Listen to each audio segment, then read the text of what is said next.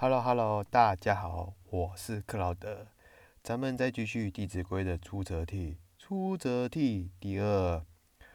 或饮食，或坐者，长者先，幼者后。长呼人，即待教；人不在，即即道。其实你看哦，我们就从这个字面上来解释。你看，不管吃啊。坐啊，行走啊，都要让长辈优先，而我们的晚辈呢在后面。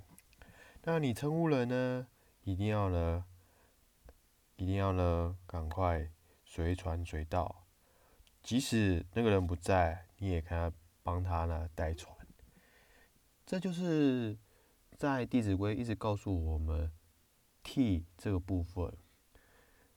然而。很很多当今的社会，大家都觉得我们都要给小孩好一点，这是一个本末倒置的方式，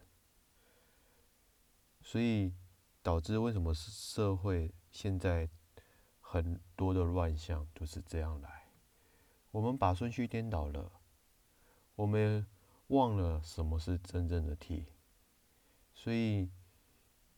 要告诉我们这一点，就是要教我们如何做到替的举动，这样才让这个家可以走向更美好的幸福。或许有人说：“确定要这样吗？